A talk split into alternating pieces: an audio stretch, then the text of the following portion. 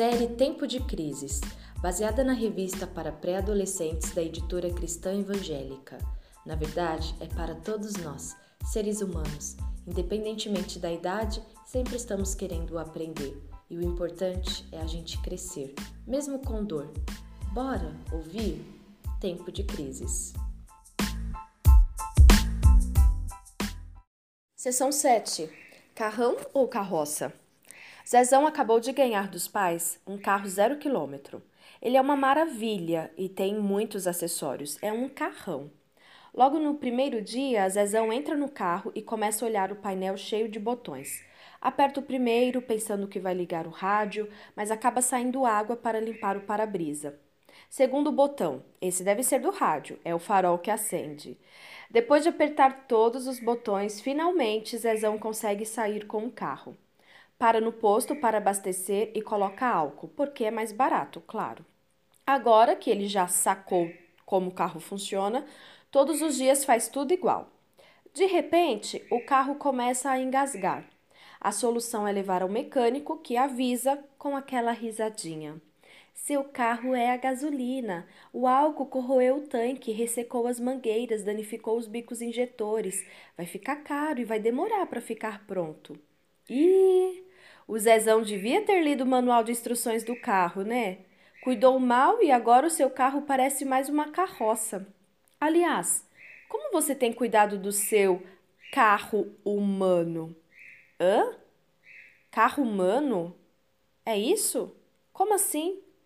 Ei, é isso mesmo. Parabéns! Você ganhou um carro humano. Seu carro humano tem pernas, braços, olhos, boca, etc. Já entendeu, né? Deus é o fabricante dos carros humanos e todos eles têm um manual que é a Bíblia. Nesse manual podemos encontrar todas as informações sobre como usar o carro humano adequadamente. A primeira informação importante é que o carro humano não é seu. Ele está emprestado por um tempo, enquanto você viver aqui neste mundo. Quem será o dono do seu carro, hein? A segunda informação importante é que você carrega no seu carro um passageiro muito especial. Quem será ele? Vamos ler 1 Coríntios capítulo 6 e o verso 19. Para descobrir essas respostas. Vamos lá. Será que vocês não sabem que o seu corpo é a morada do Espírito Santo que Deus lhe deu? Seu próprio corpo não lhes pertence. Então, a quem pertence o seu corpo, seu carro humano? Pertence a Deus. E quem é o passageiro especial? Sou eu. É você. O seu corpo não é seu, pertence a Deus. Você tem cuidado bem do corpo que Deus lhe confiou? Mas e aí? Quanto custa? Voltando à história do carro zero do Zezão, ele ganhou o carro sem desembolsar um centavo. Mas seus pais pagaram por ele e certamente não foi barato. Eles esperavam que seu filho cuidasse muito bem do carro. A mesma coisa acontece com o nosso corpo. Deus nos deu, veio de graça para nós, mas Cristo pagou um preço bem caro na cruz. Agora, Ele espera que a gente trate do corpo com todo cuidado e carinho. Vamos ler 1 Coríntios capítulo 6 e o verso 20 porque Deus comprou vocês por preço elevado, portanto, glorifiquem a Deus com o seu corpo. Cuidado, hein? As outras pessoas podem ver ou não a glória de Deus ao observar como você cuida do seu corpo. E aí? Como você tem cuidado do seu corpo? Como mantê-lo? Como você acha que deveria cuidar do seu corpo agora que sabe de quem ele é e quem habita nele? Para manter seu carro, Zezão precisou precisa né, abastecê-lo regularmente com gasolina. Só esse tipo de combustível deve ser colocado nele. O mesmo acontece com o seu corpo. Ele precisa de manutenção e combustível certos para funcionar corretamente. Eu vou falar algumas frases e você vai usar a imaginação para entender a analogia. Mas olha só: manutenção do meu carro. Colocar combustível apropriado Fazendo analogia com a manutenção do meu corpo, é manter uma alimentação saudável. Levar o carro ao mecânico regularmente e sempre que notar algo estranho é o mesmo que ir ao médico regularmente e quando estiver sentindo alguma coisa ruim. É, guardar o carro na garagem seria o mesmo que usar roupas adequadas. Gente, estou fazendo analogia, então use a imaginação. Para manutenção do carro, não exceder a velocidade nem fazer ultrapassagens arriscadas, para manutenção do corpo equivaleria a evitar atividades perigosas e que possam colocar o seu corpo em risco.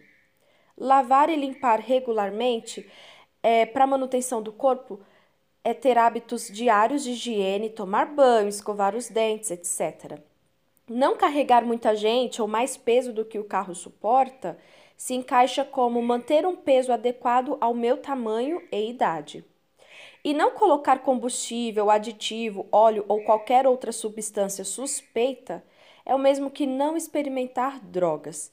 Aí tá uma, uma analogia entre a manutenção do carro e a manutenção do corpo. 1 Tessalonicenses, capítulo 5, verso 23, na parte B, está escrito: que o corpo de vocês sejam conservados irrepreensíveis até o dia quando nosso Senhor Jesus Cristo voltar. Pense bem, a TV, o cinema e as revistas, as mídias sociais mostram que só um tipo de mulher pode ser feliz na vida: as lindas, magras e sexys. E só os homens altos, bombados e charmosos é que vão se dar bem. Essa mentira leva cada dia mais moças e rapazes ao desespero. Elas correm atrás de dietas e acabam se viciando em moderadores de apetite, ou adquirem distúrbios alimentares como a anorexia e a bulimia. Para vocês entenderem o que é anorexia e o que é bulimia. Anorexia é um transtorno alimentar que ocorre quando a pessoa não come o suficiente para sustentar o seu corpo, e a principal característica é o baixo peso corporal, uma magreza excessiva. A bulimia é um transtorno alimentar também causado pela perda do controle alimentar. A pessoa come grandes quantidades de comida de uma vez e depois vomita, usa laxantes, diuréticos ou faz jejum prolongado para conseguir perder peso. E os rapazes, eles correm às academias e consomem anabolizantes. E o que são anabolizantes? Anabolizante é uma droga à base de esteroides, que é um hormônio masculino que ajuda a aumentar a massa e a força muscular. Seu uso pode provocar diversos males ao corpo e à saúde. Tudo isso para ganhar músculos rapidamente, colocando em risco a própria vida. Então, não caia nessa. Cuidar bem do corpo não significa ficar bonita a qualquer preço. Deus está preocupado com a saúde do seu corpo e não com os padrões de beleza que a mídia impõe. Se alguém quer vender para você um carro novinho e bem mais barato do que nas lojas, você. Opção A: compra na hora porque acha que seu amigo é o Papai Noel. Opção B: compra na hora porque é um milagre enviado por Deus. Ou opção C: não compra porque desconfia que é roubado. Hoje em dia, temos muitas super ofertas que no final são verdadeiras armadilhas. Elas vêm embrulhadas em pacotes bem bonitos, prometendo alegria, bem-estar, diversão, adrenalina, mas dentro tem algo bem diferente. Provérbios capítulo 14, o verso 12 diz: Há certos caminhos que parecem perfeitos ao homem, mas quem os segue acabará encontrando a morte. Atrás de super ofertas, existe dependência, morte, solidão, angústia, doenças, desespero. Tudo isso vem num pacote que no primeiro momento parece ser irresistível. São as drogas. Não experimente. Droga é uma droga. Pense bem: se a droga é tão ruim, por que tantos a procuram? Porque querem ser populares, aceitos pela turma, porque tentam esquecer os problemas da vida, porque estão entediados e procuram alguma novidade eletrizante, querem se livrar da timidez, querem curtir mais a vida. O mais triste nisso tudo é ver que a situação não muda quando se usa drogas, pelo contrário, novos problemas surgem para piorar ainda mais. Não entre em crise, o melhor é que você mude encontrando em Deus a força para dizer não. Vocês vão conhecer agora a história de uma dupla que quis experimentar uma super oferta. Está registrada no livro de Gênesis, capítulo 1, ou desculpa, capítulo 3, versos 1 até o 11. A serpente era a mais astuta de todas as criaturas que o Senhor Deus tinha feito.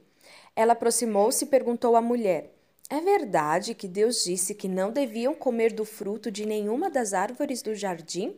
A mulher respondeu à serpente: Nós podemos comer do fruto de todas as árvores do jardim, exceto da árvore que está no meio do jardim. Deus disse que não podemos comer da fruta daquela árvore, nem sequer tocá-la, senão morremos, morreremos. Certamente vocês não morrerão, retrucou a serpente.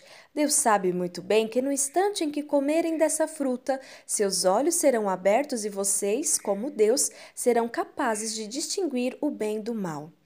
A mulher ficou convencida, reparando na beleza daquela árvore e que a sua fruta era agradável ao paladar e atraente aos olhos. Além de lhe dar entendimento, tomou a fruta e comeu-a. Depois ofereceu a seu marido e ele também comeu. Os olhos de ambos foram abertos e perceberam que estavam nus. Foram então juntar folhas de figueira para cobrir-se. Ao cair da tarde daquele dia, ouviram a voz e os passos do Senhor Deus que passeava pelo jardim, e esconderam-se entre as árvores. O Senhor Deus chamou o homem: Onde você está? Ele respondeu: Percebi que o Senhor estava se aproximando e fiquei com medo porque estava nu, por isso me escondi. Quem disse que você estava nu? perguntou o Senhor Deus. Você comeu da fruta da árvore da qual eu o proibi de comer? É. Por que você acha que eles decidiram experimentar a única coisa proibida, hein? Você sabe o final dessa história? Pois é, Adão e Eva perderam toda a segurança que tinham no jardim do Éden e o corpo deles aprendeu o que era dor, pois Adão teve que trabalhar na terra, doem as mãos, as costas, e Eva teve que sofrer para dar à luz, que é a dor de parto, e o barato saiu bem caro. Cuide bem do corpo que Deus lhe confiou. Se você não cuidar do carrão que ele lhe deu, o mau uso pode transformá-lo numa carroça. Afinal, você quer ter um carrão ou uma carroça?